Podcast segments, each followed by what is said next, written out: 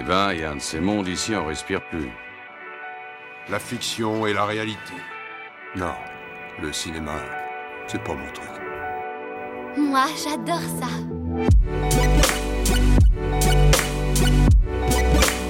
C'est vraiment un navet, ce film.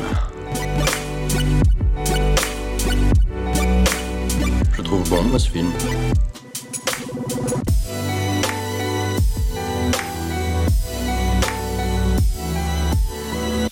Te raconte. Voyons voir. Bonjour, bonsoir et bienvenue à l'Hôtel Adriano, le podcast où nous vous faisons découvrir ou redécouvrir le cinéma d'animation japonais. Je m'appelle Boris et je vous retrouve comme d'habitude avec Julien, mon comparse de l'autre côté de l'écran. Comment ça va? Eh bah ça va, ça va. On attaque un, un épisode qu'on attendait quand même beaucoup, beaucoup de notre côté. hein. Je pense que tu seras d'accord, Boris, et, et- et que vous attendiez peut-être hein, impatiemment de, votre côté aussi. Donc euh, voilà, on s'attaque à un gros morceau. J'espère que ça va vous plaire et que vous serez euh, au diapason avec nous. Alors là, c'est peu de le dire, oui, parce qu'aujourd'hui on, on termine 2021 en beauté avec le dernier film de Satoshi Kon, un, un ultime cadeau au monde de l'animation de la part d'un de ses plus grands génies, et surtout l'aboutissement d'une carrière virtuose passée à étudier la frontière floue entre rêve et réalité dans son film de loin le plus divertissant et le plus singulier. Épisode 48, donc consacré à Paprika sorti en salle au Japon en novembre 2006 et sorti en salle en France même pas un mois plus tard en décembre 2006. Et pour ce qui est de l'histoire, alors accrochez-vous là aussi parce que c'est aussi un gros morceau. On se trouve dans un futur proche où des scientifiques ont mis au point la DC Mini. C'est une machine révolutionnant le domaine de la psychothérapie avec laquelle il est possible de rentrer dans les rêves d'un patient et de les enregistrer afin de les analyser. L'un de ses créateurs, le docteur Atsuko Chiba, est une femme réservée et à l'esprit très rationnel chargée de tester son invention auprès de plusieurs personnes devant lesquelles elle se présente dans leurs rêves sous l'apparence de Paprika, une jeune femme vive n'ayant pas grand-chose à voir avec sa personnalité réelle. Sous la recommandation d'un scientifique assez âgé de son équipe, elle s'occupe notamment du commissaire Konakawa qui fait des rêves récurrents liés à l'un de ses camarades de lycée. Mais alors que la DC Mini est encore en phase de test, trois prototypes sont volés, ce qui crée un mouvement de panique parmi l'équipe ayant développé ce projet, d'autant plus qu'aucun contrôle d'accès n'avait été installé. Si ces appareils sont tombés aux mains d'une personne mal intentionnée, par exemple, ils pourront s'avérer très dangereux. Très vite, les incidents s'enchaînent et il se trouve que les, victimes de la DC Mini font toutes le même rêve, celui d'une immense parade chaotique. Le docteur Chiba, son équipe et son alter ego Paprika vont donc décider d'analyser ce rêve étrange pour remonter jusqu'au criminel. Alors, pour ce dernier film, pour terminer en beauté, au niveau disponibilité, que des bonnes nouvelles. Exactement, il est disponible un peu partout. Il est disponible en DVD et Blu-ray hein, comme d'habitude, à la location et à l'achat sur les stores Apple et Microsoft pour moins de 6 euros. Mais il fait aussi partie de la superbe sélection de films d'animation japonais disponibles sur la plateforme streaming de Canal+. Et comme il s'agit du dernier film de Satoshi Kon, on en profite aussi pour vous faire savoir qu'on retrouve également là-bas Millennium Actress et Tokyo Godfathers. Oui, et en plus de ça, Tokyo Godfathers, il vient tout juste de débarquer aussi sur Netflix, et tout simplement, c'est un film parfait pour Noël, alors euh, jetez-vous dessus. Oui, par contre, malheureusement, il va toujours falloir aller du côté de la plateforme ADN ou du store Orange pour trouver Perfect Blue, hein, mais comme ça, vous, vous aurez la totale. Ah oui, puis j'ai failli oublier, c'est aussi euh, sur la plateforme Canal que vous pouvez euh, trouver le superbe documentaire de Pascal Alex Vincent, Satoshi Kon l'illusionniste, qui a fait sa première au Festival de Cannes cette année. C'est une sorte de rétrospective super accessible sur toute sa carrière dix ans après sa mort. Et euh, c'est un documentaire truffé de tout un tas d'interviews euh, d'anciens collaborateurs, de réalisateurs et de spécialistes de l'animation japonaise. Pour tout fan de Satoshi Kon, c'est un must à voir. Oui, alors moi, j'ai, je l'ai pas encore vu hein, celui-là, mais euh, c'est vrai que j'ai, du coup, j'ai hâte de le voir pour pouvoir euh, peut-être mettre des réponses à, mes, à certaines de mes questions qui tournent autour de, de la personne de Satoshi Kon. Du coup, Julien, je vais pas te demander, te faire l'affront de te demander si tu avais déjà vu Paprika avant. Je me doute que oui. Je vais plutôt te demander euh, quand est-ce que tu l'as découvert ce film. Alors, je l'ai découvert il y a environ, je dirais, trois ans, peut-être un peu plus. Non, attends, on a commencé le, podcast il y a deux ans. Non, je dirais peut-être deux ans avant qu'on commence le podcast. Je l'ai vu principalement pour, euh, je pense, ce qui m'a euh, rapproché de ce film, c'est peut-être les, rapprochements quand on parlait de Inception et à chaque fois, dès qu'on s'intéresse à Inception, ce- le nom Paprika euh, euh, popait assez rapidement et donc du coup je me suis dit bon bah alors qu'est-ce que c'est ça? Qu'est-ce que c'est que ce film Euh, J'en entends parler plus d'une fois. Tu m'en avais parlé plus d'une fois. Donc du coup, je me, voilà, je me suis, je me suis penché vraiment à ce moment-là. et Je l'ai vu pour la première fois euh, à ce moment-là, et je l'ai revu euh, bien évidemment pour pour l'occasion de- de cet épisode. Et toi, Boris, j'imagine que tu l'avais aussi déjà vu pour le coup. Oui, oui, c'est Paprika, c'est le Satoshi Kon que j'ai le plus vu, en fait, tout simplement. Suivi de très très près par Tokyo Godfather, qui, je le rappelle encore une fois, est devenu depuis 2-3 ans euh, mon film de Noël. Et comme toi, en fait, Paprika, je l'ai découvert après avoir découvert Inception, que j'ai découvert pas à sa sortie, genre 2 ou 3 ans après. Mais voilà, ce, ce, ce film ressortait. Et à ce moment-là, je finissais ma, mon espèce de rétrospective de, des films Miyazaki. Et euh, pendant que je faisais ça, du coup, voilà, il y a certains films d'animation japonais qui sont arrivés, qui me faisaient un peu de l'œil. Et je me suis dit, en fait, euh, avant d'enclencher sur le reste du catalogue Ghibli, je vais m'en faire quelques-uns. Et Paprika était tout en haut de cette liste. Et euh, le fait est que euh, j'ai fait le reste des Satoshi Kon euh, avant de finir les Ghibli, tellement ça a été une, tellement ça a été une claque. Ok, alors maintenant il est temps, parce que tu m'en as parlé plusieurs fois, mais de manière à me teaser le film, on n'en a pas forcément reparlé, puisque euh, on avait déjà dans, l'idée de lancer ce podcast. Il est temps maintenant de te poser la question historique entre nous deux, Boris. Quel est ton avis sur ce film? Je pense que tu vas être mitigé, mais euh, ce n'est que mon pronostic. Terrible. Bah, on va déjà poser les bases. Il est dans mon top 5 de mes films d'animation euh, préférés de tous les temps. Et c'est même un de mes films euh, préférés tout court. Allez, bam, ça commence. Voilà, c'est. j'ai- pensé à ça aujourd'hui. C'est un peu mon mind game à moi. En fait, comme toi, ça a été une, euh, une claque narrative et formelle comme je m'en suis rarement pris. Et en plus de ça, on a le droit à une, à une belle leçon de vie sur la place et l'importance du cinéma et de l'imaginaire dans nos vies. Et ça, ça m'a, ça m'a particulièrement touché, ce qui explique aussi pourquoi j'ai pas pu résister à, à caler des samples de Paprika dans notre générique d'intro depuis la création de l'émission. Ceux qui écouteront le film en, en VF, euh, bah, vous, vous allez tiquer à deux trois moments. Et donc voilà, en fait, Paprika, c'est tout bêtement euh, un film qui m'a qui m'a façonné en fait en tant que cinéphile. Et quand je dis cinéphile, je parle pas euh, du type pédant qui sait tout, qui a tout vu. Euh, non, non, pour moi, cinéphile, ça veut juste dire quelqu'un qui aime profondément le cinéma et qui se forge sa propre culture selon ses goûts, sa curiosité et quand même un peu une volonté de, de partager. Un peu comme notre podcast en fait, c'est comme c'est étrange. Bref, si, si je me souviens bien, je crois que j'avais dit dans notre épisode sur Milieu 13 que je pensais que c'était peut-être le projet le plus personnel de Satoshi Kon et objectivement son chef-d'œuvre grâce à, à peut-être un scénario un tout petit peu plus en béton que celui du film d'aujourd'hui, en plus d'être une histoire 100% originale. Mais c'est clair que Paprika, c'est pas son film le plus populaire et le plus reconnu par hasard. Lacon, il est clairement au sommet de son talent, c'est indiscutable. Il a, il a jamais été aussi libre en fait, et autant en pleine possession de ses moyens. Ça, ça se voit, ça se voit directement. Rien, rien que la première phrase du film, c'est que le plus grand des spectacles commence. Et je mets ma main à couper que le côté méta de cette phrase est entièrement assumé. De toute façon, moi je suis, je suis totalement euh, client de ce genre de choses et avec ce film, bah, j'en ai, j'en pour mon argent. L'humour est peut-être pas aussi poussé que sur Tokyo Godfathers, mais il y a plein de moments où le fun que prend Satoshi Kon sur son film, il est très contagieux. Et, je crois que je vais pas dire grand chose de plus parce que j'aurais trop peur d'empiéter sur ce qu'on va raconter pendant le reste de l'épisode. Et vous allez voir en plus qu'il y a tellement de choses à dire dessus, c'est, c'est assez fou. Le, le personnage de Paprika, c'est la définition même d'un personnage iconique. La musique d'Irasawa, elle déboîte. Satoshi Kon, c'est un génie. Voilà, c'est. Il n'y a pas grand chose à, à, dire de plus. Ça, ça faisait un petit moment, pour, être, pour tout te dire, que j'avais pas regardé Paprika. Et été ravi de voir que j'aime toujours autant ce film dans tous ses aspects. Et je crois que avoir passé du temps sur ses premiers films et celui-là aussi à travers notre émission, bah ça n'a fait qu'alimenter encore une fois tout l'amour et le respect profond que j'ai pour Satoshi Kon et son cinéma. Et, et j'imagine aussi que ça doit pas être trop différent de ton côté, Julien.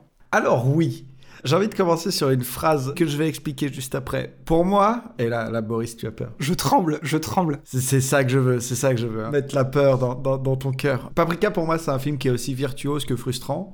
La frustration étant uniquement due au fait qu'on n'aura rien de plus euh, de la part d'un génie qui, euh, pour moi, trouve euh, sa patte et, et justement son identité pure et dure avec ce film-là. C'est-à-dire que dans les autres, il cherche, il essaye des choses il fait des choses qui sont déjà incroyables, et exceptionnelles et tout ça, mais, mais le moment où pour moi c'est une évidence que Satoshi Kon est devenu Satoshi Kon et, a trouvé un truc où personne d'autre peut aller le, le, challenger sur ce qu'il fait, c'est euh, peut-être sur ce film-là. Enfin, pour moi, c'est bien évidemment sur, sur ce film-là. Et du coup, de me dire, bon, ok, euh, j'adore euh, Perfect Blue, j'adore Millennium Actress, Tokyo Godfather, j'adore aussi, mais ce film-là, j'aurais voulu en voir un peu plus, quoi, encore. Pour le coup, c'est marrant parce que je suis très content que le film fasse une heure et demie. Parce que je suis plutôt du genre à en avoir marre dès qu'il y a un film qui commence à se la péter sur du 2h20 ou du 2h. Euh, wink wink, euh, wink wink, les contes de terre mère. Je ne m'arrêterai pas sur ce film. On ne le lâchera jamais. et donc du coup, voilà, c'est moi pour moi c'est un peu, euh, c'est le, disons que c'est l'adieu le plus formidable qu'un réalisateur puisse faire parce qu'il est parti au sommet et en un sens, bah voilà, il y a la frustration qui va avec, mais au-delà de ça, on est sur un film qui est complètement dingue, euh, à la fois au niveau de l'histoire, mais surtout à la fois euh, au niveau de la manière dont elle est racontée en fait. Et euh, voilà, une question de calque de réalité et de non-réalité qui se et, se, se, superposent. Bon, je pense que oui, effectivement, on va essayer de traverser l'épisode et de vous raconter, surtout dans la partie peut-être narrative, narration, de vous raconter un peu, de vous expliquer un peu le, phénomène que c'est, mais c'est vrai que apprêtez-vous à avoir un, épisode qui est assez, assez costaud, puisque euh, le film est lui-même assez costaud. Et donc, du coup, voilà, ça, c'est. C'est une sacrée pirouette et c'est un film à voir, hein, tout simplement. C'est ça, à, voir pour le croire. Exactement. donc voilà, en vrai, est-ce qu'on a vraiment besoin d'ajouter quelque chose de plus pour vivement vous inviter à voir et revoir Paprika? Je dirais pas vraiment, euh, je dirais juste faites-vous une faveur et regardez-le, c'est tout. voilà, donc euh, maintenant, avant de nous lancer, éternel petit avertissement à, tous ceux qui souhaiteraient découvrir complètement le film par eux-mêmes sans rien savoir de plus, c'est maintenant qu'on va vous laisser à votre visionnage. Oui, on va du coup rien vous dire de plus pour pas vous saboter votre première impression, et on espère vous retrouver tout de suite après pour aller plus loin sur le film et pour que vous en appreniez plus dessus avec nous. Pourquoi ont-ils tous mon visage? C'était vraiment troublant. Là, tu es Tarzan. Et là, on se croirait dans un film d'espionnage. En tout cas, la scène de bagarre était très amusante. Les rêves du sommeil paradoxal que l'on fait à l'aube sont plutôt longs et donc plus faciles à analyser. Par exemple, si l'on compare les rêves que l'on fait la nuit pendant les phases de sommeil paradoxal à des courts-métrages artistiques, les rêves matinaux font penser à des longs-métrages de divertissement. Alors toi, tu serais une sorte de d'actrice de, de film onirique. Parce que tu. tu n'aimes pas le cinéma? Si, si, j'ai rien contre. Et lui, qui est-ce? La victime du meurtre sur lequel je suis en train d'enquêter. En fait, j'ai pas réussi. J'ai toujours pas réussi à coincer le coupable, alors peut-être. Névrose d'angoisse. Ça viendrait de là, tu crois? Il faut être patient On vient tout juste de commencer la thérapie. Prenez bien soin de vous, commissaire Konakawa. Euh, quand est-ce qu'on pourrait se revoir?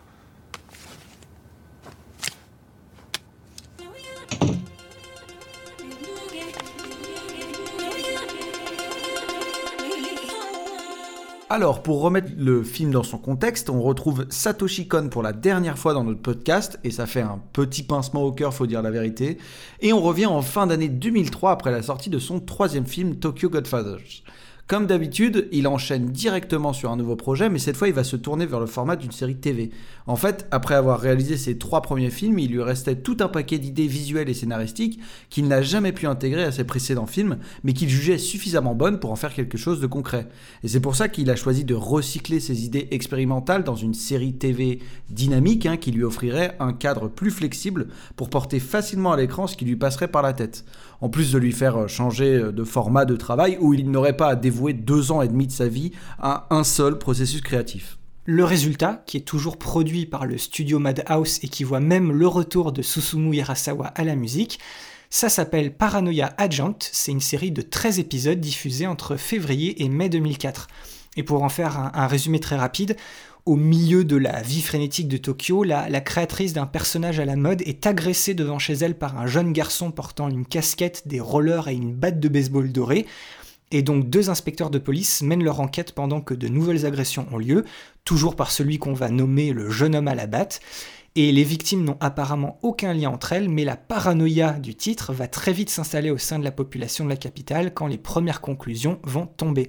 Et on retrouve dans cette série en fait de nouveau un jeu psychologique sur la frontière fine entre rêve et réalité, mais tout en conservant l'aspect très social de son précédent film Tokyo Godfathers. Mais c'est déjà pendant la production de cette série que Satoshi Kon a pu commencer à mettre sur pied les fondations de son prochain film. Courant 2003, il a pu rencontrer l'une de ses plus grandes influences en tant qu'artiste, un auteur que vous connaissez déjà si vous avez écouté notre épisode 46 sur la traversée du temps de Mamoru Osoda, puisqu'il s'agit tout simplement encore une fois de Yasutaka Tsutsui. Il est non seulement l'auteur du roman sur lequel est basée la traversée du temps, qui est, on vous le rappelle, l'un des romans de science-fiction les plus populaires au Japon depuis sa parution en 1967, mais Tsutsui est également l'auteur d'un techno-thriller paru en 1993, lui aussi énormément influent dans la culture populaire japonaise, un roman appelé tout simplement Paprika. Et au détour de cette discussion, il se trouve que Tsutsui donne à Kon sa bénédiction et le feu vert d'adapter son roman si jamais il le souhaitait. Et cette rencontre entre Kon et Tsutsui lui permet de boucler une boucle, hein, puisqu'on vous expliquait dans notre épisode 34 sur Millennium Express qu'à la base, après avoir réalisé Perfect Blue en 1998, Satoshi Kon voulait en fait déjà adapter Paprika en film d'animation.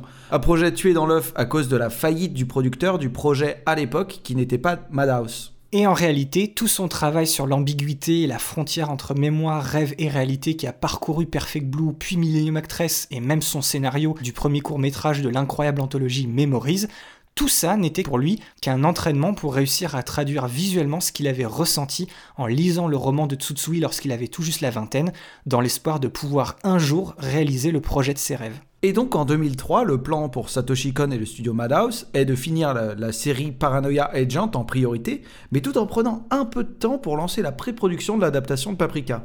Parce que même si on vous avait expliqué que Millennium Actress et Tokyo Godfathers n'ont jamais été de grandes sorties au Japon et que ces deux films ont toujours été très loin de recouper leur budget de production, la réputation de Satoshi Kon, à elle seule dans le milieu de l'animation japonaise, à ce moment-là, a fait que ce projet d'adaptation allait voir le jour. Oui, comme un signe du destin, Kon allait pouvoir exploiter un nouvel aspect de sa créativité en conjuguant son approche visuelle réaliste avec cette fois-ci un sujet bien plus fantastique que de par le passé dans ses premiers projets, et ça à travers le film qu'il a toujours voulu réaliser depuis ses premiers pas à la barre de long métrage d'animation. Le projet Paprika est donc lancé et Satoshi Kon s'occupera aussi une nouvelle fois du script avec un co-scénariste encore différent que sur ses trois premiers films. Après Sadayuki Murai sur Perfect Blue et Millennium Actress et Keiko Nobumoto sur Tokyo Godfathers, il va refaire appel à Seishi Minakami, son co-scénariste sur Paranoia Agent. Il obtient un budget similaire à son dernier film Tokyo Godfathers, qui, on vous le rappelle pour la dernière fois, est un budget franchement ridicule pour un long métrage d'animation de cette trempe. Parce qu'en prenant en compte l'inflation, c'est un budget pratiquement similaire au Château dans le ciel de Miyazaki, sauf que ce film-là sort 20 ans plus tôt, en 1986. Et comme à son habitude, aux côtés d'une équipe technique qui, elle, ne bouge quasiment pas depuis son premier film, Satoshi Kon termine Paprika après deux ans et demi de travail. Sauf que sa réputation bien établie dans le monde du cinéma va en plus lui permettre un honneur plutôt conséquent, celui de faire la première de son film en compétition officielle à la Mostra de Venise de 2006. Un immense honneur en effet, puisqu'il rejoint le club très fermé des réalisateurs de longs métrages d'animation japonais à concourir en compétition officielle d'un des trois plus prestigieux festivals de cinéma internationaux, à savoir la Mostra de Venise, le Festival de Cannes et la Berlinale. À ce moment-là, en 2006, il n'y a que Mamoru Oshii et Hayao Miyazaki qui ont eu un de leurs films sélectionnés. Oshii, c'était au Festival de Cannes avec Innocence, le second film Ghost in the Shell, et Miyazaki, c'était à la Berlinale avec Le Voyage de Shiro, où il remporte d'ailleurs ex aequo l'ours d'or du meilleur film, mais aussi à la Mostra de Venise avec Le Château ambulant. Le film sort ensuite en salle au Japon le 25 novembre 2006, avec dans un premier temps seulement trois cinémas de la région de Kanto qui projettent le film pendant sa première semaine. Puis la sortie sera élargie à travers tout l'archipel, mais toujours avec un nombre de cinémas très limité à chaque fois. C'est un nouveau succès critique là-bas, même si comparé à ces deux précédents films, il ne remporte que le prix du meilleur film d'animation à la Tokyo Anime Fair. Mais le film ne recoupe qu'un tiers de son budget de production domestiquement, et même en ajoutant les retombées internationales, la barre n'est toujours pas atteinte. Cependant, Paprika reste le film qui a le plus marché au box-office de toute la filmographie de Satoshi Kon. Il sort aux États-Unis en mai 2007 où il a été projeté dans un nombre record de 80 salles à travers tout le pays et pas seulement à New York et Los Angeles, ce qui est plus que conséquent pour un film d'animation japonais là-bas. Mais fait très intéressant et limite bizarre, il sort chez nous en France le 6 décembre 2006, à peine 11 jours après sa sortie au Japon, ce qui annonce bah, souvent de bonnes choses quand une sortie se fait aussi rapidement après celle du Japon, ou quand on a même l'extrême honneur d'avoir les films en premier chez nous, comme ça avait été le cas sur Jinro.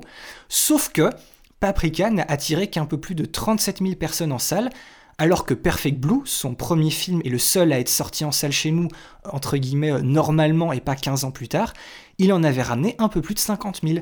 La France est donc le seul gros marché où Paprika n'a pas été le film le plus fructueux de Satoshi Kon. Cela n'empêchera pas que Paprika est devenu avec le temps et reste toujours aujourd'hui le film le plus populaire de Kon. Et une nouvelle fois grâce à un film américain dont on sent très clairement l'influence qu'a eu Paprika sur lui. On parle évidemment du film Inception de Christopher Nolan. Mais là où Darren Aronofsky continue de nier une quelconque inspiration de Perfect Blue sur son film Black Swan, hein, ce qui est franchement ridicule, on en parle dans notre épisode qui lui est consacré, Christopher Nolan, lui, a effectivement toujours cité Paprika comme l'une de ses inspirations pour Inception. On entend toujours dire que Nolan a tout pompé sur Paprika, mais en fait, il y a un paquet de films qui ont traité des rêves et de personnes qui entrent dans les rêves des autres bien avant Paprika. Et Inception tire son inspiration de plein d'autres films sur plein d'autres points de son intrigue et de son esthétique. Oui, on, vous redirige d'ailleurs vers un super essai sur YouTube de la chaîne Royal Ocean Society qui en parle très bien. je vous mettrai le, le lien dans la description de l'épisode. Mais il est clair qu'on retrouve de nombreux motifs de Paprika dans Inception. Il y en a quelques-unes qui sont peut-être des appropriations directes, hein, comme l'importance donnée à une technologie qui permet de partager les rêves, la tenue d'Ariane à un moment donné, un couloir qui défie les lois de la physique ou encore l'utilisation d'un ascenseur pour accéder à différentes strates de rêves. Mais le reste tombe plus dans la cave de similarité au sens large, à chacun de se faire son avis, mais appeler Inception une copie de Paprika, c'est un petit peu abusé. Mais le fait est que, à la sortie d'Inception, tout ce discours a fait connaître à énormément de monde le cinéma de Satoshi Kon, en particulier à travers Paprika. Et on arrive à la partie un peu plus triste de cette grande remise en contexte du film, puisque, on l'a répété plein de fois, mais Paprika est le dernier long métrage de Satoshi Kon. Oui, après ce film, il participe en 2008 à une anthologie de 15 courts-métrages d'une minute où on le retrouve au milieu d'un paquet de premiers réalisateurs mais aussi de pointures comme Mamoru Oshii, Makoto Shinkai, Michael Arias dont on va parler très bientôt, ou encore Mairo Maeda.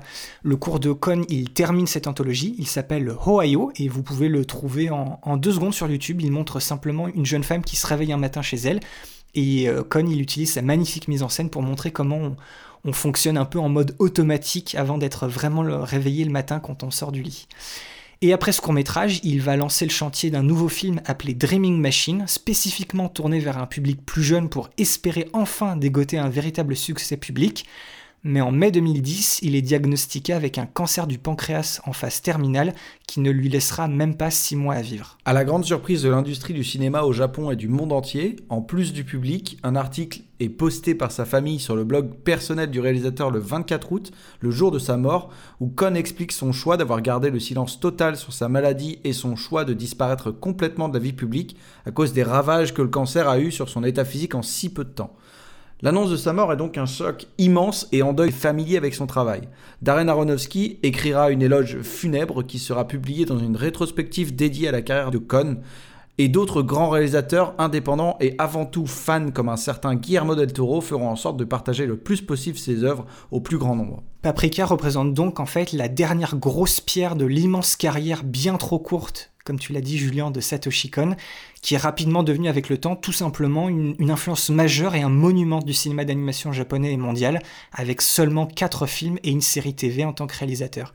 Et à peine un mois après la sortie d'Inception et la redécouverte de Paprika par un plus large public, le décès soudain de Satoshi Kon a fait que le monde entier a eu l'occasion à partir de là de découvrir, redécouvrir et célébrer a posteriori tout le travail d'un immense artiste qui a utilisé le médium de l'animation pour explorer à la fois les stigmates sociaux et la psyché humaine, et qui a mis en lumière et en scène ces complexités d'une manière impossible à répliquer à travers le cinéma en prise de vue réelle, tout en s'en inspirant énormément dans son approche de réalisateur. Ce qui fait que ces films resteront à jamais dans cet entre-deux si spécifique à Satoshi Kon entre le monde de l'animation et le monde qui nous entoure au quotidien à travers le prisme du cinéma.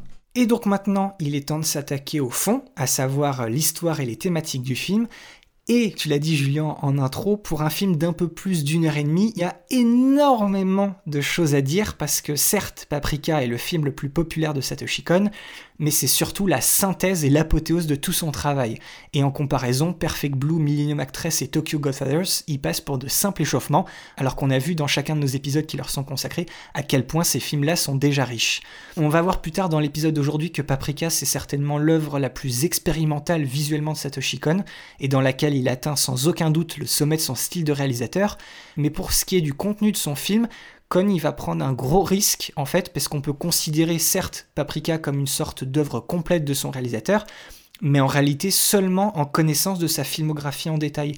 Ceux qui vont découvrir Paprika sans avoir vu ou sans avoir compris les œuvres précédentes de Satoshi Kon, à coup sûr ils vont être complètement fascinés par le côté esthétique du film, mais il y a aussi de grandes chances que le premier visionnage soit pas mal confus et assez désorientant à cause d'un récit euh, peu conventionnel.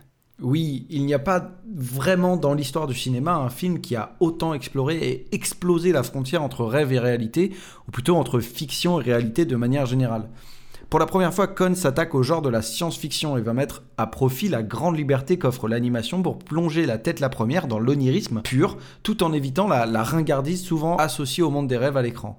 Il va réussir à brasser tout un tas de mythologies classiques et contemporaines pour souligner l'universalité de l'imaginaire et en faire la source de toutes ces mythologies, et on verra que celle du cinéma n'y échappera pas le tout en conservant une totale homogénéité dans son propos grâce à une approche cohérente et mûrement réfléchie. Et tout ça, ça commence bien entendu à la base par le livre que Satoshi Kon adapte pour ce film. Vis-à-vis du roman de Tsutsui, euh, Kon y résume lui-même son film en une seule phrase. Mis à part l'histoire fondamentale, tout a été changé.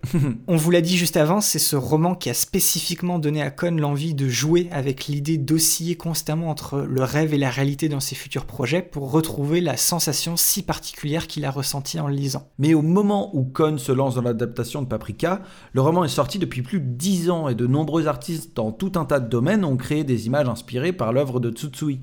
Et Cohn ne peut donc s'inscrire que dans cette lignée. C'est pour ça qu'il a décidé très rapidement de ne pas adapter Paprika au pied de la lettre, en plus du fait que la taille du roman rend sa retranscription de manière fidèle pratiquement impossible en un seul film. Il a grossièrement pris la structure de base du roman pour la simplifier et pour y ajouter d'autres idées provenant d'autres œuvres de Tsutsui pour en faire une sorte d'hommage au travail de l'auteur. La nature problématique de la transposition du roman Paprika réside surtout dans la manière d'arriver à représenter à l'image de manière correcte et satisfaisante les rêves des différents personnages décrits dans le roman parce qu'il se trouve que Tsutsui embrasse pleinement la théorie freudienne que les rêves sont une expression de l'inconscient, et que pour reproduire ce concept et décrire les rêves dans son roman, il utilise une technique très proche de l'écriture automatique popularisée par André Breton et son mouvement surréaliste. Parce que oui, c'est une chose d'écrire un roman où les mots ont certes leur valeur descriptive, mais où c'est toujours l'imagination du lecteur qui aura le dernier mot, sauf que dans l'art cinématographique, l'imaginaire du spectateur, il n'existe pas du tout, et c'est seulement celui du réalisateur qui compte. Et c'est en grande partie ce qui a fait que différentes sociétés de production ont toujours refusé d'adapter Paprika à l'écran, et c'est bien entendu la principale préoccupation de Cohn sur son film. Oui, d'ailleurs, dans une de ses interviews pour promouvoir son film, il explique que dans un roman, il est possible d'expliquer clairement un rêve pour capturer l'étrangeté de son image à tout moment si nécessaire. Mais dans le cadre d'un film qui doit présenter des rêves sous la forme d'un flot continu d'images, prendre le temps d'expliquer ce qu'on voit à l'écran ne fait qu'arrêter ce flux et ralentir considérablement le rythme du film. C'est pour cette raison qu'il a choisi de mettre en image les rêves de son film avec des éléments directement compréhensibles par tous, et plus précisément de se concentrer sur l'image d'un rêve qui agirait comme pilier et fil rouge de son récit.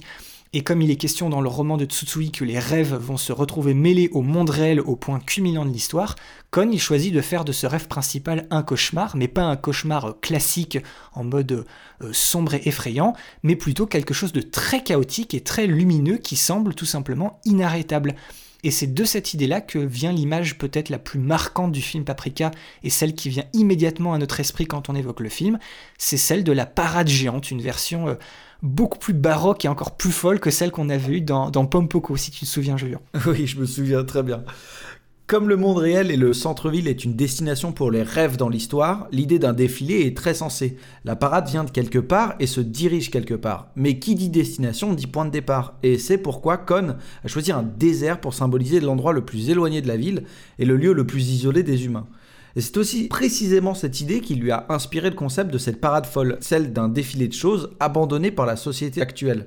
Cette parade est à la fois remplie d'objets religieux et traditionnels, mais aussi de vieilles voitures et d'appareils ménagers obsolètes au beau milieu de plein de choses basées sur l'idée qu'elles ont été jetées. Oui, Kon il explique que le Japon est aujourd'hui un pays beaucoup moins religieux qu'auparavant et que tout ce qui touche aux vieilles coutumes n'est devenu qu'une sorte de mode qui a pratiquement perdu euh, tout son sens originel et qu'à côté de ça, pendant la période de grand boom économique d'après-guerre, la société japonaise n'a fait que construire des appareils et des machines pour assouvir non pas un usage pratique, mais juste un simple désir de consommation où tout peut être acheté, jeté et remplacé.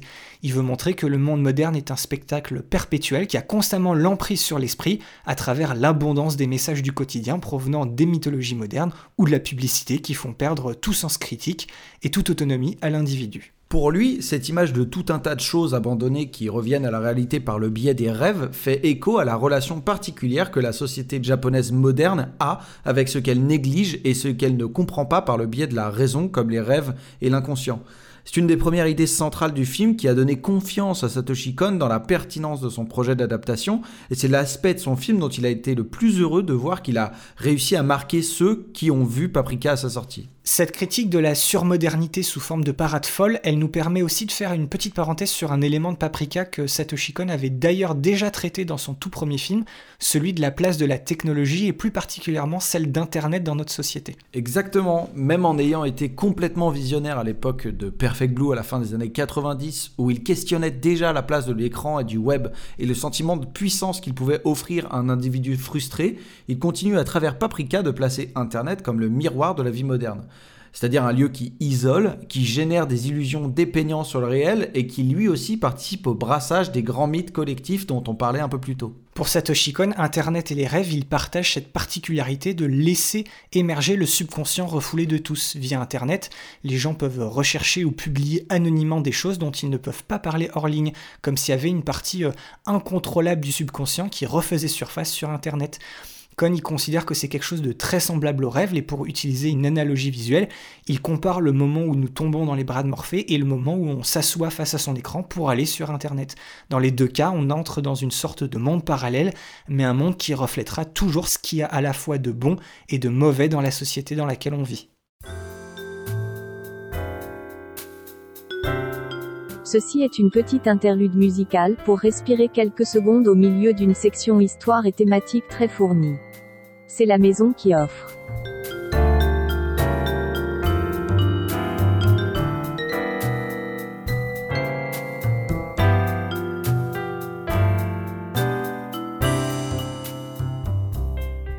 Alors pour revenir au cœur thématique de Paprika, de la même manière qu'il l'avait fait sur Millennium Actress, Satoshi Kon cristallise tout le principe de son film dans la toute première séquence qui, à elle seule, résume toute la virtuosité de Kon en tant que réalisateur et narrateur. On ne va pas la décrire tout de suite, hein, si ce n'est qu'elle rivalise avec n'importe quel court métrage dont on a parlé, dont on parlera dans notre podcast. Mais cette séquence est surtout là pour nous présenter le personnage central et éponyme du film, Paprika, qui sera le lien entre l'imaginaire du rêve et le concret de la réalité. Oui, cette séquence, elle nous montre directement que le monde du rêve et le monde de la réalité sont forcément des éléments reliés qui interagissent l'un sur l'autre, et que le rôle de Paprika, qu'il s'agisse du personnage ou du film, ça va être de mettre en valeur ce lien. Cette interaction entre rêve et réalité, elle va évoluer au fur et à mesure du film, et ce qui va profondément différencier ce film du reste de la filmographie de Satoshi Kon, c'est qu'il va s'intéresser aussi bien à l'influence de la réalité dans les rêves qu'à celle des rêves dans la réalité. Et donc, bien entendu, son film va être construit sur deux axes majeurs qui vont illustrer les deux dimensions possibles de cette interaction. D'un côté, le rêve du commissaire Konakawa, dont la séquence d'intro est l'objet, ou comment un traumatisme réel continue d'affecter l'existence concrète d'un individu, et comment sa compréhension par le biais des rêves peut amener à identifier un souci intérieur bien réel. Et d'un autre côté, on a cette, immense parade, ou cette action terroriste de contamination du réel à travers le monde des rêves, où cette fois c'est le rêve qui agit sur la réalité en nuisant physiquement aux personnes qui sont victimes de cette attaque. Le film Paprika va donc aborder le rapport entre réalité et imaginaire par les deux bouts, et il va en ressortir tout un discours révélateur de la véritable nature du rapport qu'entretient simultanément l'humain entre sa réalité, son imaginaire et lui-même. Dès le départ, grâce à cette histoire de terroriste des rêves, l'intrigue du film, elle permet de partir directement du principe que le rêve peut remplacer la réalité, et ça concrètement grâce à l'élément scénaristique qu'est la Decimini, la machine qui permet à la fois d'enregistrer ses rêves, mais aussi d'explorer ceux des autres. Et c'est grâce à la faille de sécurité des premiers prototypes que le terroriste inconnu des rêves va pouvoir s'immiscer dans l'esprit de ses victimes pour leur faire vivre un rêve alors qu'ils sont pleinement éveillés en les contaminant avec cette image de la parade. Les conséquences de cette attaque nous sont montrées pour la première fois concrètement à travers Monsieur Shima, le, le vieux directeur du projet, qui sombre rapidement dans un délire au cours d'une discussion qui va l'amener à sauter par une fenêtre sans s'en rendre compte. Le risque est donc concrètement de se déconnecter complètement du réel au profit d'un rêve, mais en risquant à tout instant de mourir à cause de cette hallucination. Et d'ailleurs, pour la petite histoire, je croyais que mes sous-titrages étaient complètement off à ce moment-là, que les gars en sous-titrage n'avaient rien compris à ce qui se passait. Et je me suis dit qu'il y, avait un problème dans les sous-titrages tellement il dit euh, des choses qui n'ont aucun sens. Oui, c'est peut-être le, meilleur moment où cette idée de d'écriture automatique à la André Breton au surréaliste, c'est là où ça ressort le plus. C'est vrai. Exactement. Cette histoire de rêve éveillé, déconnecté de la réalité, n'est cependant pas un simple gimmick, mais en réalité une clé pour comprendre les personnages et le rapport personnel qu'entretient chacun d'entre eux avec sa réalité et son monde imaginaire. Sauf que, comme pour l'intrigue de terrorisme par les rêves, on nous présente des protagonistes dont l'essentielle préoccupation est justement de ne pas laisser le rêve et l'imaginaire prendre le contrôle dans le monde de la réalité. En fait, si on commence à prendre les personnages un par un, on remarque que chacun d'entre eux, à l'image de l'intrigue, fait tout son possible pour ne pas confondre rêve et réalité. Alors bien évidemment, le personnage le plus emblématique de ce type de comportement et de cette déconnexion volontaire entre réel et imaginaire, c'est le docteur Atsuko Shiba. Sa dualité est carrément concrétisée dans le film par l'existence d'un double opposé, un alter ego, Paprika. On a donc une seule personne, mais deux personnalités. Belle, froide, le docteur Shiba, elle, elle est l'incarnation même de son souci de maîtrise de la réalité, alors que Paprika est tout ce qu'est Tatsuko dans son fort intérieur, être une jeune fille frivole et volage qui veut s'amuser, s'exprimer et profiter de la vie. Mais par contre, Atsuko considère que les caractéristiques propres à Paprika ne servent pas à affronter la réalité telle qu'elle est, et donc pour exercer sa vie euh, concrète, Atsuko refoule Paprika et ne laisse s'exprimer au final que ce qui reste et ce qui doit prévaloir pour contrôler sa réalité, c'est-à-dire le professeur Shiba. Atsuko applique donc à la lettre le principe que la contamination du réel par le rêve est potentiellement très dangereuse. On retrouve cette dualité dans l'autre personnage principal du film, le commissaire Konakawa, qui lui aussi possède une facette sociale et une autre refoulée, mais cette déconnexion et distinction entre les deux ne se fait pas de manière aussi évidente que pour le docteur Chiba et Paprika. La facette sociale de Konakawa est tout de suite apparente, c'est celle du commissaire, alors que celle refoulée ne va se révéler que progressivement tout le long du film. Et découvrir quelle est cette part de personnalité que refoule Konakawa, relevant donc du rêve et non du réel, va d'ailleurs être un des fils conducteurs du film, on y revient un peu plus tard. De manière générale, pratiquement tous les personnages importants fonctionnent à travers ce modèle-là, mais il y a une exception notable, c'est celle du personnage de Tokita, l'ingénieur qui a créé la Decimini avec le docteur Shiba. Oui, dans la grande majorité du film, ce n'est pas un personnage vraiment dédoublé entre un moi réel et un moi imaginaire, mais justement celui qui a laissé son imaginaire et ses rêves le guider dans le monde réel, ce qui en fait un personnage marginal par son style de vie, d'un côté repoussant par son apparence physique, mais aussi surtout incompris de par son intelligence remarquable, ce qui en, fait un esprit décalé. Oui, Tokita, c'est le personnage qui n'a pas assez pris sur lui pour s'adapter aux convenances du monde réel et qui en paye le prix. Et même si son statut est bouleversé à la fin du film, il contribue pendant une bonne partie à nous peindre par contraste une société composée avant tout d'individus qui ont une double identité, une identité sociale polissée, maîtrisée et contrôlée, et une identité refoulée liée à l'imaginaire, aux rêves et aux fantasmes. Donc autant dans l'intrigue de terrorisme mental que dans la personnalité des protagonistes du film, ce qui ressort en premier du discours de Paprika, c'est qu'il faut bien reconnaître l'existence du réel et de l'imaginaire, mais qu'il est plus sain de ne pas mélanger les deux. Et à l'image du docteur Shiba et du commissaire Konakawa, il vaut mieux éviter de vivre un rêve dans la réalité pour éviter d'avoir de mauvaises surprises qui, elles, seraient bien concrètes. Mais si Satoshi Kon nous peint une société de refoulement qui est finalement la même que la nôtre, ce n'est pas pour en justifier le fonctionnement, mais bien en fait pour le renverser. Alors oui, la contamination de la réalité par le rêve peut conduire dans le film au pire à une mort douloureuse ou au mieux à un handicap social comme le montre le personnage de Tokita, mais le refoulement du rêve dans la sphère du réel n'est pas une solution en soi, et Kon va le démontrer dans le deuxième temps de son film en renversant ce rapport entre imaginaire et réalité. Il conçoit effectivement que le rêve est nocif quand il méprise la réalité, mais le mépris du rêve par la réalité est pour lui un mal tout aussi destructeur. Les deux personnages qui incarnent le mieux ce dédain complet du rêve et qui vont donc devenir de facto les véritables antagonistes du film sont le président de l'institut de recherche, le docteur Inui, et son acolyte scientifique, membre de l'équipe du docteur Atsuko Chiba, le docteur Osanai. Parce que quand on essaye de leur transposer cette lecture de double identité, on arrive pas vraiment à distinguer de un moi imaginaire et un moi social. Ils ont tous les deux des rêves, même s'il s'agit plutôt d'ambition à proprement parler, mais ces rêves ne permettent pas de définir une autre identité, celle censée être refoulée.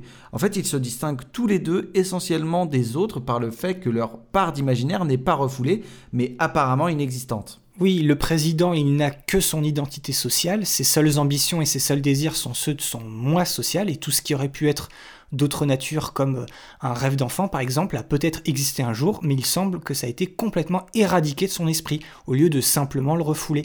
Ce qui montre ici que l'imaginaire n'est pas ignoré par convenance, mais qu'il a été banni par choix, certainement jugé comme inutile et futile à sa personnalité.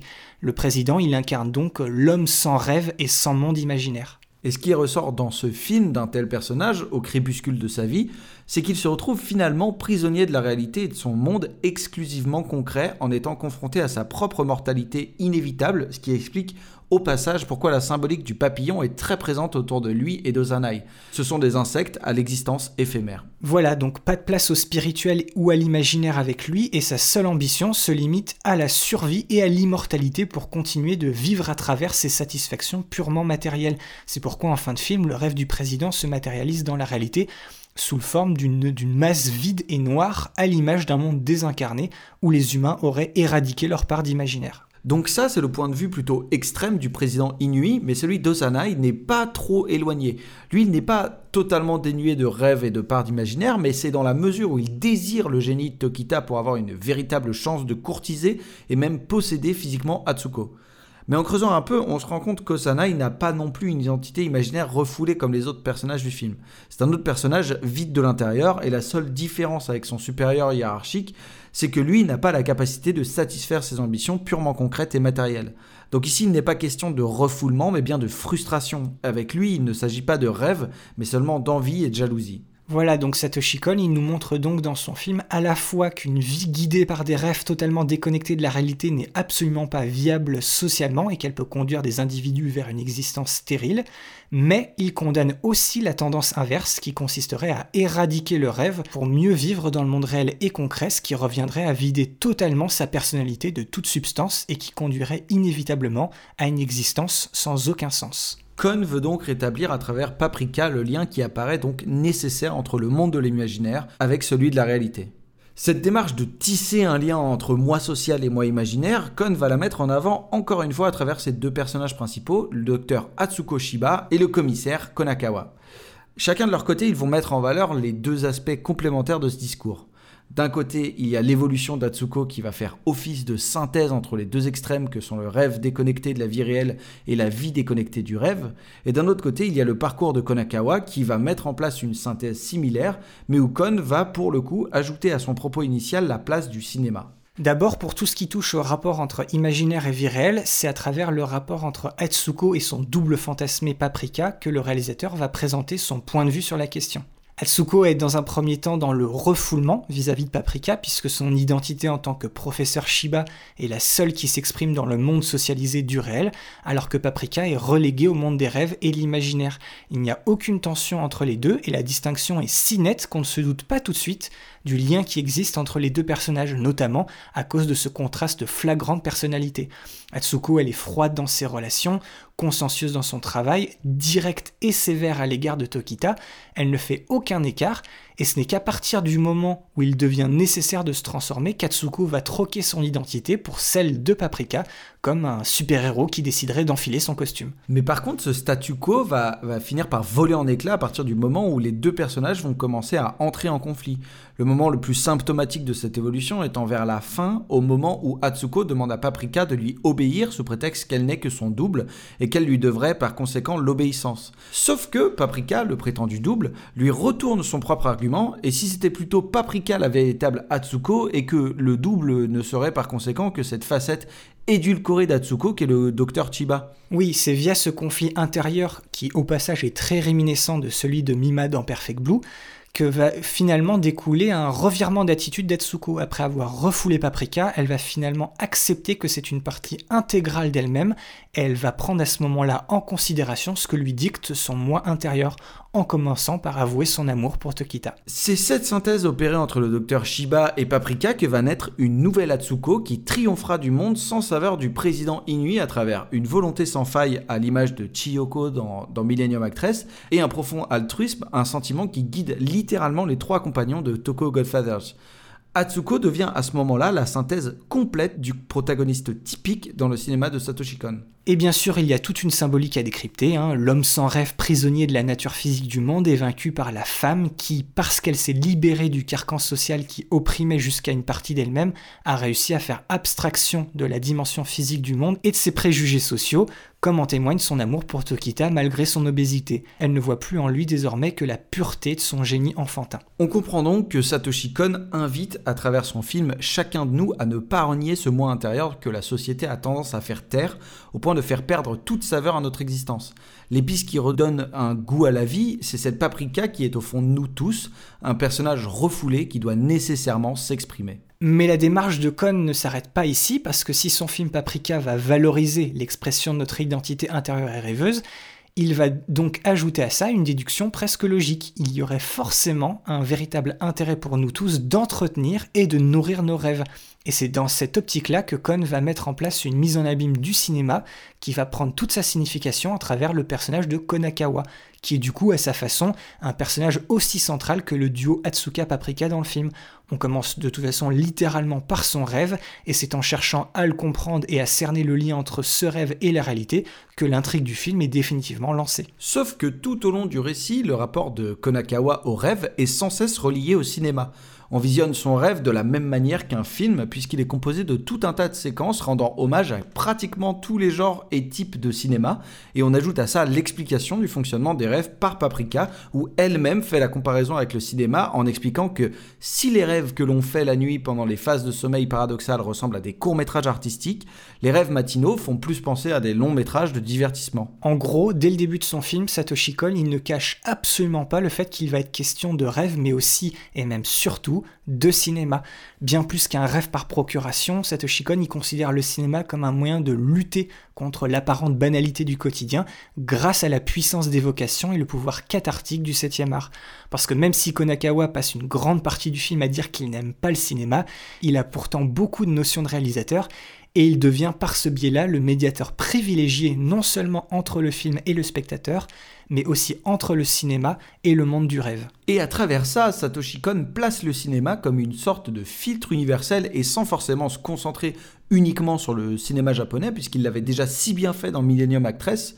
Par exemple, il va plutôt s'amuser au détour d'une scène à nous parler via Konakawa, déguisé en Akira Kurosawa au passage, de la règle des 180 degrés pour évoquer l'importance des raccords d'un dialogue. Un principe de réalisation que Cohn met en pratique au même moment dans le film qu'on est en train de regarder pour ajouter une autre couche à cette mise en abîme du cinéma dans un film qui joue déjà au ping-pong avec le rêve et la réalité. Paprika, elle de son côté, est une cinéphile au sens propre, puisqu'elle aime d'emblée le cinéma et toute sa richesse, en n'hésitant jamais à prendre l'apparence de ses personnages favoris comme une sirène, une fée, le roi singe ou encore Pinocchio. Des personnages tous liés donc au conte populaire, et au passage des personnages qu'on pourrait tous qualifier de tricksters, c'est-à-dire des personnages malicieux faisant souvent office de médiateur entre deux mondes. Et puis pour couronner le tout, à l'époque de la sortie de Paprika où il expliquait vouloir en terminer une bonne fois pour toutes avec l'étude de la frontière floue entre rêve et réalité qui avait marqué toutes ses œuvres, Satoshi Kon se laisse lui-même tenter avec malice, justement, par l'autocitation, puisqu'on peut retrouver les affiches de ses trois précédents longs métrages sur la façade d'un cinéma dans la scène finale, ce qui renforce ce sentiment de fin de cycle, en plus du fait que Konakawa s'y dirige pour aller voir un film qui s'appelle Dreaming Machine, la boucle est bouclée. Et mise en abîme ultime, Con prête même sa voix et son faciès à un des deux barmen du Radio Club, le bar virtuel où Paprika reçoit ses patients, le deuxième étant calqué sur et doublé par nul autre que Yasutaka Tsutsui, l'auteur du roman Paprika original en personne. Alors pour en revenir à Konakawa, on comprendra en fait très vite dans la seconde partie du film que c'est en réalité un très grand cinéphile qui, tout comme Atsuko, a fini par lui aussi refouler une part de son identité, son moi rêveur, pour mieux répondre aux exigences de sa future vie au sein de la société qu'on a dépeint un peu plus tôt dans l'épisode. Le cinéma le faisait rêver quand il était jeune, mais contrairement à son ami d'enfance avec qui il partageait cette passion, il n'a pas jugé suffisamment sérieux d'entretenir ce rêve et de vivre cette passion jusqu'au bout. De la même manière qu'Atsuko reniait son amour pour Tokita en même temps qu'elle reniait Paprika, Konakawa, lui, reniait son amour pour le cinéma ainsi que son identité en tant que cinéphile. Et pour lui comme pour Atsuko, sa vie va, va retrouver un sens à partir du moment où ses rêves auront de nouveaux droits de faire partie de ses préoccupations. Non pas par une volonté de se relancer dans le cinéma, mais en prenant conscience que ses rêves ne sont pas totalement en contradiction avec sa réalité. Oui, lui qui culpabilisait d'avoir renié son amour du cinéma en choisissant de privilégier son insertion dans la société, en choisissant de devenir un commissaire plutôt que de faire l'école de cinéma comme son ami d'enfance, il va enfin réaliser à travers ce rêve récurrent que sa carrière policière n'est pas en soi un reniement de leur rêve commun, ils étaient tous les deux fans de films policiers, et en devenant policier, Konakawa n'a fait que justement concrétiser ce rêve. Par conséquent, et bien que le cinéma occupe une place centrale parmi les sujets qu'il traite dans ses films et particulièrement dans Paprika, il semble évident que Satoshi Kon ne considère pas le 7 art comme une fin en soi. De toute façon, aucun de ses films ne parle de cinéma pour seulement parler de cinéma. Non, le discours de Kon est au contraire bien différent. Le cinéma n'est pas une chose essentielle dans la vie comme s'il s'agissait d'une fin en soi, elle est plutôt essentielle parce que le cinéma alimente et fait vivre les rêves qui doivent inspirer nos vies. On n'apprécie pas le cinéma par lui-même et il ne nous passionne pas uniquement pour sa simple nature d'art. Au contraire, c'est les émotions qu'il est capable de faire naître et les rêves qu'il est capable d'alimenter qui nous émerveillent. Il enrichit notre perception de la vie et il nous permet donc de découvrir ce petit quelque chose qui agrémentera notre existence éphémère. En conclusion, Satoshi Kon veut nous montrer à travers Paprika que laisser libre cours à ses rêves sans prendre en considération la réalité du monde concret peut nous mener à notre perte mais il nous a aussi montré qu'une vie où on renie complètement ses rêves mène au non-sens. Cohn ne soutient donc ni un extrême ni un autre. De son point de vue, la réalité de l'imaginaire a autant de place à avoir dans une vie que l'imagination de la réalité. Et c'est pour ça que ce que Satoshi Kon a réussi à accomplir sur ce film fait de Paprika une date majeure pour l'effacement sur grand écran de la frontière entre rêve et réalité, et ça en étant un condensé de tous les thèmes qui ont traversé ses films précédents. La perte d'identité au profit d'un moi fantasmé de Perfect Blue, le lien capital entre la vie et le cinéma de Millennium Actress, les apparences et les masques que nous impose la société moderne de Tokyo Godfathers, mais aussi la critique des grands médias de Paranoia Agent, en s'en prenant en particulier à la société de consommation et à la mondialisation qu'il représente sous la forme de cet immense cortège coloré, mais dépourvu de sens. Mais cette fois-ci, il ajoute une certaine nuance en critiquant aussi le rejet de l'imaginaire et du virtuel, en nous prévenant qu'on ne peut pas vivre uniquement dans la réalité. De même qu'on ne peut pas exister uniquement au travers de ses rêves, nous avons besoin des deux. Ce qui nous ramène enfin à la note d'intention de Satoshi Kon sur ce projet, les miroirs et les fenêtres permettent la projection des rêves et donc de l'âme, mais la réalité libère le rêve et le trahit à cause des compromis nécessaires, et c'est pourquoi un retour constant à l'imaginaire permet de se ressourcer et de renouveler le cycle du rêve et du réel. Et on termine cette grosse partie d'épisode avec ce qui est involontairement devenu la dernière pépite de sagesse que Satoshi Kon a laissé à son audience et qui ferait très bien office de mantra à garder dans un coin de son esprit après avoir vu le film, à savoir de la fiction est née la réalité, ne l'oublie jamais. Je me doutais bien que tu aimais ça. Le cinéma Alors, est-ce que tu vois ton rêve en pan focus? Ce rêve mystérieux, ce rêve où tu te tues toi-même? En fait, Je n'ai jamais pensé au suicide. C'est peut-être quelqu'un qui te ressemble? Quelqu'un qui me ressemble? Oui, un autre toi, par exemple. Un autre moi, tu crois?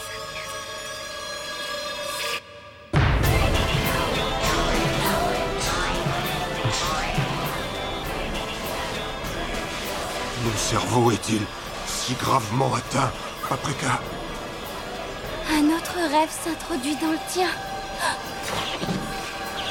Tokita Quel idiot Il s'est immergé sans nous prévenir. Attends, Tokita. Oh, Paprika J'aimerais savoir ce que tu fais ici. L'extase qui fleurit sur une synapse est une graisse lactique estampillée Paprika. C'est 5% ou rien du tout. Tokita, non Le pèlerinage sécurisé au mont Potalaka est une forme non linéaire. Dégrade nos envies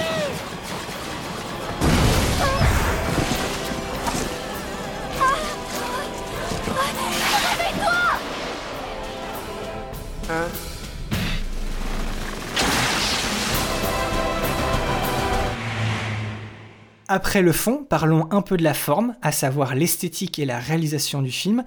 Et on vous l'a dit au début de la première partie de l'épisode, Paprika est à coup sûr le film le plus expérimental visuellement de Satoshi Kon et celui où il atteint le pic de son style de réalisation. Tous ces films ne sont jamais une expérience passive à l'image et c'est particulièrement vrai sur Paprika. Et après une hausse de qualité au niveau des décors et de l'animation sur Tokyo Godfathers, où Kon avait fait preuve de beaucoup moins d'audace et d'expérimentation vis-à-vis de sa réalisation, il revient à ses premières amours sur Paprika et il s'enlève encore plus de limites que sur tout ce qu'il avait fait jusqu'à maintenant. Et ça, si on considère que ses premiers films montraient un semblant de limite à son style de réalisation, ça reste encore à voir quand on se souvient de l'électrochoc qui avait été Perfect Blue avec trois fois rien. Pour faire simple, plonger dans Paprika, c'est plonger la tête la première dans l'esprit de Satoshi Kon sans filtre. Pour lui, un budget de production limité ne sera jamais une excuse ou un frein à sa créativité, au contraire, c'est l'occasion de décupler son imagination pour aboutir à une œuvre de qualité qui arrivera à séduire le public, et c'est pour ça qu'il met un point d'honneur à construire à la fois une histoire solide et riche, comme on a pu le voir en première partie d'épisode, mais aussi à mettre cette histoire en valeur du mieux qu'il peut en tant que réalisateur. Et pour arriver à ce résultat, Cohn s'est toujours inspiré du cinéma en prise de vue réelle dans son approche, en développant un style qu'on pourrait qualifier de, réalisme photographique, mais qui ne cherche pas nécessairement à être proche de la réalité. Et Paprika représente en fait une amalgamation de toute sa filmographie et de ce fait une synthèse du style de réalisation qui l'a inspiré tout au long de sa carrière. On ne va pas trop s'étendre sur le sujet puisqu'on a suffisamment développé ça à travers nos épisodes sur ses trois premiers films, en plus d'en avoir touché deux mots quand on expliquait comment il a utilisé le personnage de Konakawa et celui de Paprika en en faisant des cinéphiles et même par moments des extensions directes de son point de vue de réalisateur et de cinéaste. On vous invite donc à aller écouter ou réécouter nos épisodes 27, 34 et 38 pour creuser ça. Mais si il y a un point particulier du style de Satoshi Kon dans Paprika qui mérite notre attention et qu'on s'y intéresse un peu plus en détail, c'est son utilisation du cadre, de sa mise en abîme jusqu'à l'abolition des frontières physiques à l'image.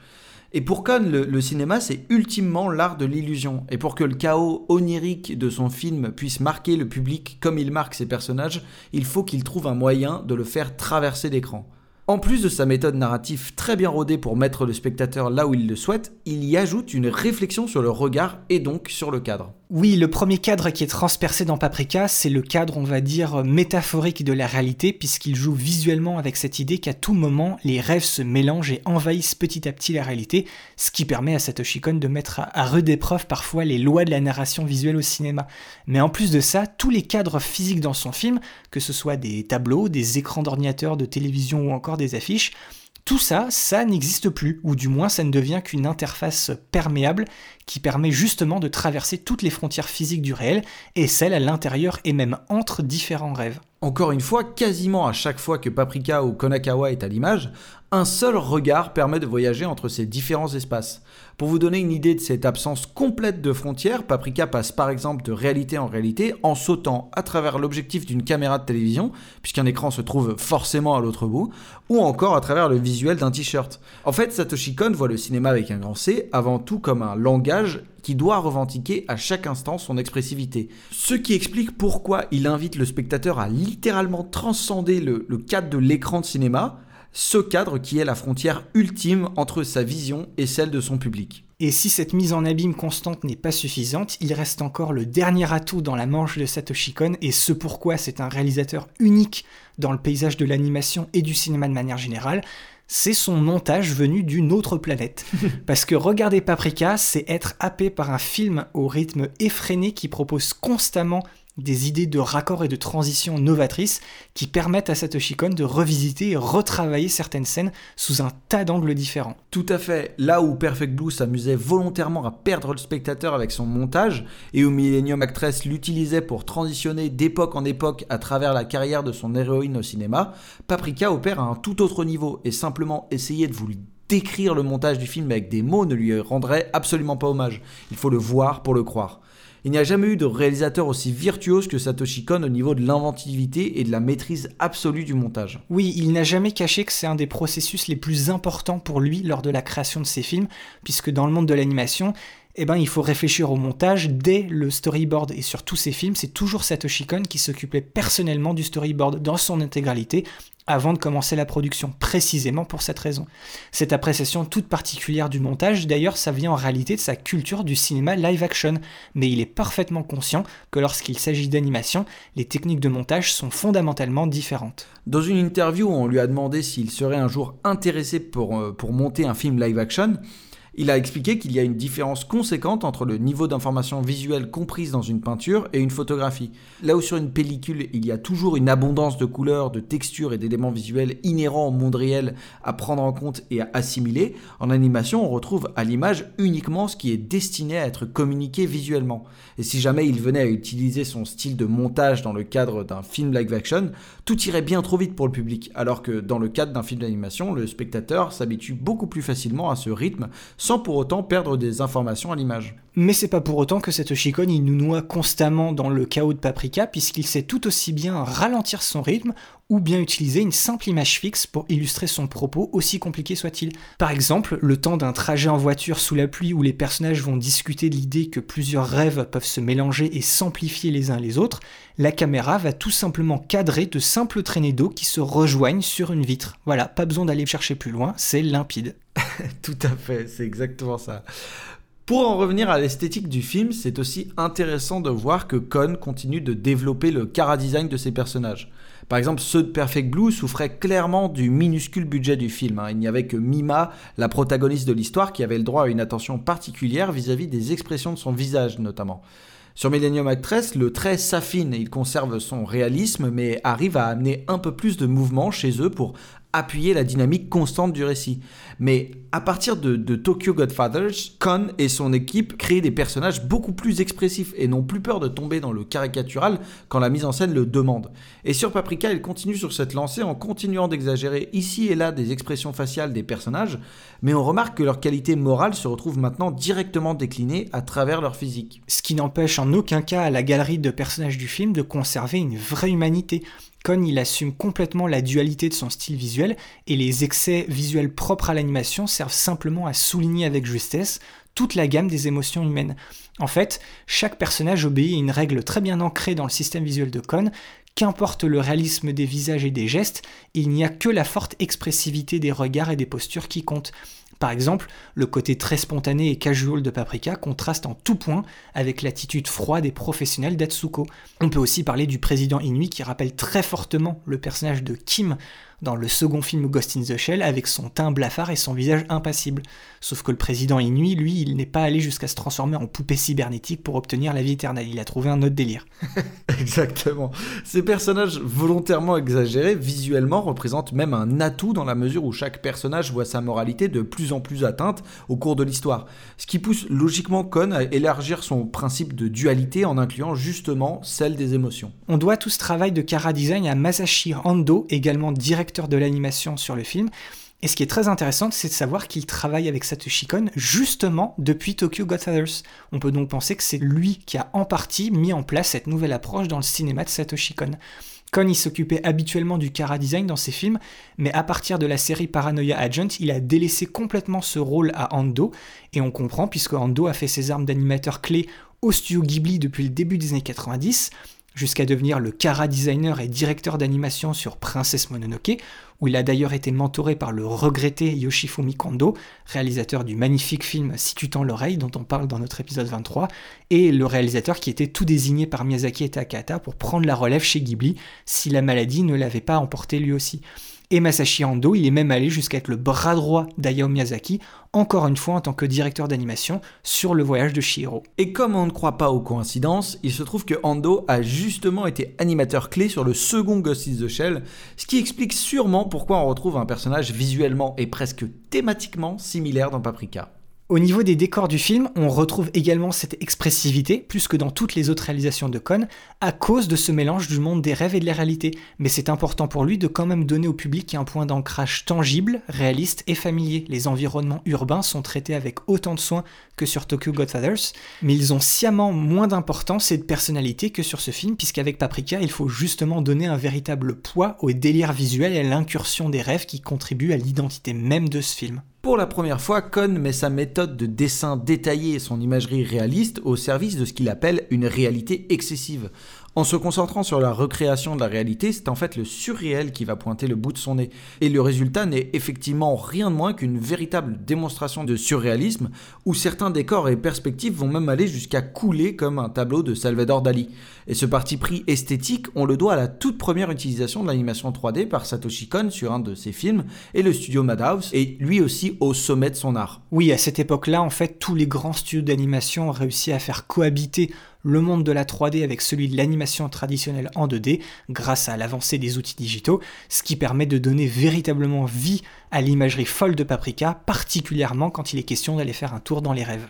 Et puis enfin, impossible de finir sans parler du dernier élément esthétique qui participe lui aussi à la grande originalité Paprika et des films de Satoshi Kon de manière générale, à savoir sa musique qui défie les conventions. Tout comme Paprika est le film le plus populaire de Kon, sa bande-son est de loin le travail le plus iconique et reconnaissable de Susumu Hirasawa en tant que compositeur, et c'est précisément grâce à sa versatilité musicale que le film arrive à être si hypnotisant. C'est une BO bourrée de motifs et de boucles étranges, simplement parfaite pour un film sur la complexité des rêves et le mélange des réalités. Oui, avec Yasutaka Tsutsui, donc euh, l'auteur du roman Paprika, Susumu Hirasawa, c'est en fait l'autre grande inspiration de Satoshi Kon en tant qu'artiste. Et c'est particulièrement l'approche fractale de la musique d'Hirasawa, c'est-à-dire euh, les motifs répétés à différentes échelles, un peu comme des papyrus, ben, c'est ça que Kon a essayé de retranscrire à l'image à travers ses scénarios et sa mise en scène à tiroir. Sa musique est donc peut-être déstabilisante par moments, mais elle offre une expérience unique qui donne au film son rythme et elle facilite aussi les changements de ton de l'intrigue en allant de joyeux morceaux électroniques à des ambiances sombres et oppressantes en passant par une ou deux interludes jazz salon et orchestral. Du coup, l'éventail de cette BO reflète à merveille l'éventail aussi vertigineux de situations et d'ambiances présentées dans le film lui-même. En plus d'être son dernier album à utiliser entièrement son bon vieux ordinateur Amiga, le travail d'Irasawa sur Paprika est aussi remarquable puisque c'est un des tout premiers exemples d'utilisation de Vocaloid dans la bande originale d'un film. Pour ceux qui ne savent pas ce que c'est un Vocaloid, c'est un logiciel qui fait office de synthétiseur de voix chantée. Vous avez peut-être déjà entendu parler d'Atsune Miku, euh, qui est le Vocaloid le plus connu au monde, qui est même devenu l'une des premières pop stars entièrement virtuelles. Mais Hirasawa, lui, il a utilisé Lola, le tout premier Vocaloid féminin développé en 2004. Et dans la BO de Paprika, à chaque fois que vous entendez une voix féminine, et eh ben en fait, il s'agit de ce synthétiseur très particulier. il n'y a qu'Hirasawa qui chante lui-même sur cet album, ce qui rend la dynamique d'un morceau comme The Girl in Byakuya, où sa voix et celle de Lola ont l'air de se répondre, particulièrement intéressante. Et dernier fait intéressant de cette bande originale, c'est qu'on retrouve dans la BO deux titres venant de White Tiger Field, l'album solo d'Irasawa sorti en février 2006, au moment où Paprika avait tout juste commencé la production du film. The Girl in Birkoya est justement l'un de ces morceaux. Hirasawa l'a d'ailleurs légèrement réenregistré et remixé pour l'occasion, et c'est de là que vient certainement l'une des deux mélodies les plus iconiques du film, que l'on retrouve déclinées dans d'autres morceaux comme le magnifique A Dropped Field with Memories. Et l'autre morceau réutilisé, cette fois-ci tel quel, il se trouve que c'est le morceau Parade, qui non seulement, comme son nom l'indique, illustre cette séquence tout aussi iconique que la musique qui l'accompagne, mais il se trouve que d'après Satoshi Kon, c'est grâce à ce morceau déjà existant et une collaboration directe avec Hirasawa qu'il a construit cette séquence de toutes pièces. Énième preuve s'il en fallait une, qui montre à quel point Susumu Hirasawa est un collaborateur capital de Satoshi Kon sur Paprika. On vous a tout dit, du coup c'est parti pour le C'est quoi ton plan? Comme d'habitude, chacun de nous a choisi un plan qu'il a marqué pour une raison ou une autre et on en discute. Et si vous voulez les retrouver, hein, ces plans, ça se passe sous les posts Facebook et Twitter de l'épisode. Alors Boris, je crois qu'on va commencer par toi puisque ton plan vient avant le mien. Oui, voilà, c'est ça. Alors Boris, c'est quoi ton plan? Alors, je t'avoue qu'avant de lancer le film pour l'émission d'aujourd'hui, je savais pas vraiment quel plan allait me sauter aux yeux pour que j'en fasse mon c'est quoi ton plan. Le problème étant toujours que dans un film de Satoshi Kon, c'est plutôt la coupe entre deux plans et les transitions qui sont toujours remarquables. Mais Arrive un moment, une séquence que j'aime beaucoup, mais je me souvenais pas trop de tous les tenants et aboutissants, et dedans il y a un plan.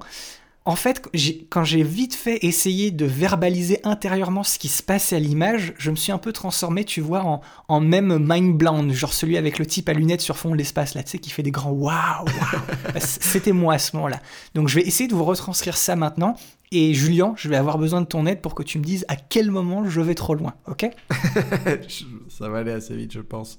Alors du coup, on est, on pas loin du milieu du film, à 41 minutes 55. C'est pendant une nouvelle session de thérapie des rêves avec le commissaire euh, Konakawa et Paprika, qui, je pense, c'est ma storyline préférée du film parce que aussi compliqué que ça peut être, c'est vraiment ce qui se passe dans le film et toute la mise en scène de cette partie-là, elle est vraiment, elle est juste incroyable en fait.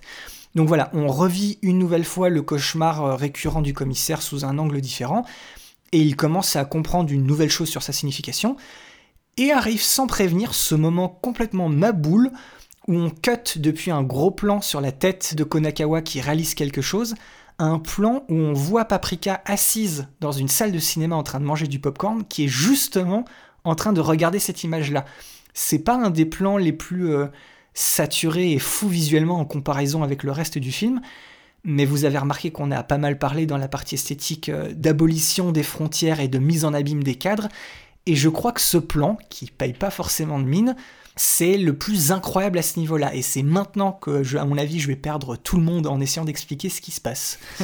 Alors, nous, spectateurs, donc euh, moi, toi, Julien, et tous ceux qui regardent le film, que ce soit en salle ou sur leur ordinateur, leur tablette, leur projet ou je ne sais quoi, à ce moment-là, on regarde un film dans lequel se trouve un rêve où l'alter ego du personnage principal est au cinéma en train de regarder un film qui est en fait un rêve dans lequel l'autre personnage principal du film que nous regardons nous spectateurs est en train d'essayer de comprendre ce qu'il est en train de vivre pour comprendre lui-même quelque chose sur sa propre vie et ce quelque chose se trouve être un des grands messages que le réalisateur du film que l'on est toujours en train de regarder, nous spectateurs, veut nous faire passer à travers un personnage qui est lui-même réalisateur dans sa jeunesse.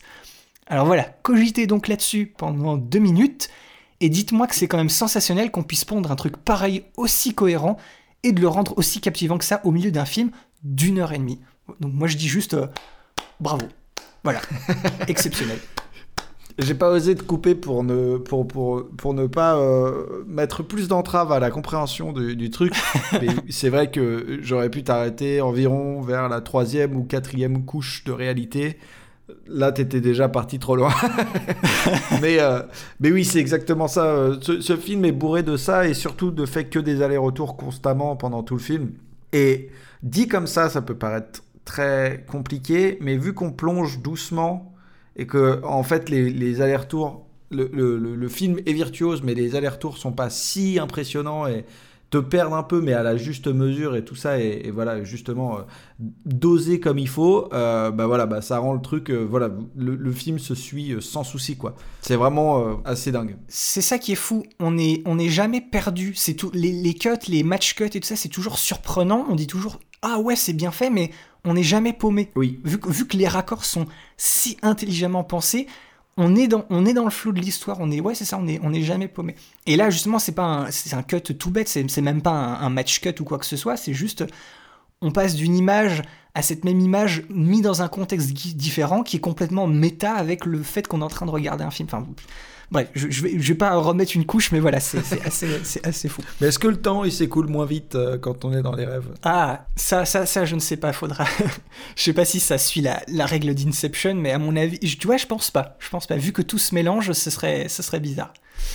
Alors toi, Julien, j'ai ton plan sous les yeux. Peut-être que ça sera plus simple à comprendre. Je ne sais pas. Alors dis-moi, c'est quoi ton plan? Alors, mon plan, c'est bah, très clairement, j'allais dire qu'il est plus loin que le tien, mais euh, enfin plus tard, il arrive plus tard, mais oui, effectivement, puisque je, je prends le c'est quoi ton plan plus tard. Euh, mon plan se situe vers 1h, 1h03. On est définitivement à ce, passage-là du, film, on est définitivement passé dans euh, toute l'intrigue a été relativement, enfin. Disons qu'on a découvert le poteau rose et, euh, et on sait maintenant qui sont les méchants et qui euh, tirent les ficelles dans, l'ombre, euh, dans l'ombre ou dans la lumière des rêves, hein, pour le coup. Euh, donc là, on est plutôt sur une espèce de course-poursuite, si je puis dire, à travers les rêves. Donc euh, une course-poursuite qui, se, qui ne se résume pas à deux personnes qui se courent après, mais à des personnes qui vont s'enchaîner dans des réalités toujours différentes. Et il y a une espèce de jeu chat-souris euh, comme ça. Et donc là, on va arriver dans le rêve d'Osanai, qui est un des scientifiques qui fait partie de l'équipe de recherche euh, sur, sur les rêves. Et donc, euh, il a réussi à piéger le personnage de Paprika, qu'il a littéralement épinglé à une table où, sur la table, on a euh, peinte sur la table des ailes de papillon. Donc elle, elle est littéralement alignée avec les ailes de papillon, tout ça. Donc là, déjà, on a une première lecture qui est plutôt simple qui est utilisé plus tard dans cette scène, puisque là on a Paprika qui est épinglé, et en fait, un peu plus tard dans la scène, il va arriver à passer. Bon, là on est dans les rêves, donc on est complètement dans le surréaliste, mais, mais Osana, il va passer sa main littéralement sous la couche euh, de, de, de surréel en fait, qui est Paprika, et va arriver à détruire cette couche et à, à faire exploser cette espèce de cocon, et je vais y revenir à cette histoire de cocon, pour, euh, pour révéler en fait, euh, pour révéler Atsuko qui est juste dessous. Donc là, on revient encore une fois sur ce truc-là de euh, l'insecte qui sort de son cocon et tout ça. Donc on a déjà cette, cette chose-là très visuelle et, très... Enfin, déjà c'est incroyable visuellement, mais en plus de ça, ça a du sens. Mais moi, ce qui, ce qui m'a vraiment intéressé dans ce, plan-là, on y arrive, c'est euh, la réflexion à la fois fugace mais constante dans le film, mais qui n'est jamais euh, vue sous cet angle-là, mais qui moi aussi m'a m'a parlé beaucoup, c'est cette notion de l'avatar. L'avatar qui est utilisé pour plusieurs choses, euh, pour euh, se donner un, bah, justement, comme on en a parlé dans la partie histoire et thématique, vraiment le côté expression du rêve et expression de qui nous sommes au fond, expression de cette partie qui a été euh, parfois bridée par les normes de la société. Donc on a ce truc-là, de se créer un personnage qui est le plus, euh, qui nous ressemble le plus dans notre être intérieur, disons, qui nous plaît le plus aussi. Mais il y a aussi ce truc-là de Avatar comme principe de protection dans le monde virtuel. Et c'est un truc qui est très intéressant. C'est-à-dire que ils, le disent d'ailleurs à un moment dans le film, c'est euh, le côté euh, il faut surtout pas que euh, ne parlons pas de Paprika trop, enfin trop en détail, puisque il ne faut pas qu'on fasse le rapprochement entre Atsuko et Paprika, entre le docteur Shiba et Paprika. Il faut pas. C'est comme une espèce de euh, D'identité secrète. D'identité secrète, exactement, puisqu'en plus on revient sur le, le, le principe, de, enfin le thème de, de, de cette espèce d'enquête. Donc c'est tout, tout recoupe en fait dans une espèce d'ensemble qui est extrêmement cohérent et extrêmement bien recherché.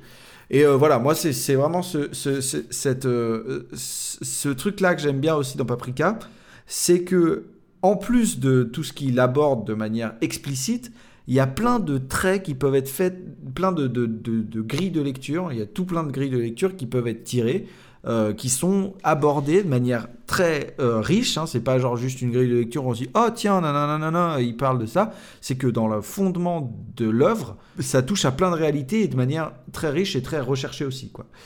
Et voilà. Moi, c'est ce qui m'a plu là-dedans. Oui, c'est ça, ça, ça raccorde à- avec euh, ce qu'on parlait de, on parlait d'internet au, au début dans notre partie Exactement. thématique, comme tu parles de cette de cette question d'avatar, ce qui explique aussi pourquoi du coup euh, Paprika reçoit ses patients non pas dans une salle, euh, Une salle de consultation. oui, donc voilà, dans une salle de d'attente, dans une salle de consultation, mais en fait sur un site internet, puisque c'est là, c'est sur internet que son avatar peut vivre un peu au, au grand jour quand elle n'est pas dans dans les rêves de ses patients. Exactement. Ah ouais. Ah non mais film fascinant, film fascinant, on vous l'a dit. Bon, ben là, je crois que c'est cuit. T'étais vraiment amoureux d'elle. Mais je comprends, Paprika est une fille de rêve. Tu as raison. On la croisera de nouveau un jour en songe.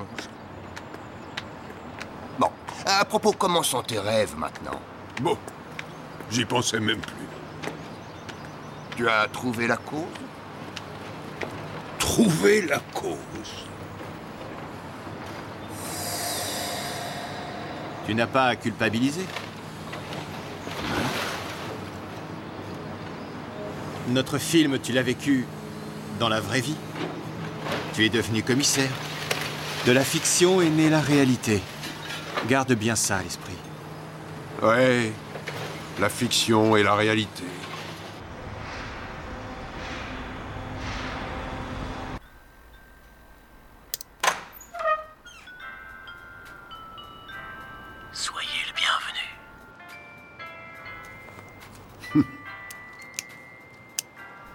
Vous avez un message de Paprika, commissaire Konakawa. Tu as fini par arrêter celui que tu recherchais. Félicitations. J'ai une nouvelle à t'annoncer. Le nom de famille d'Atsuko va devenir Tokita. PS.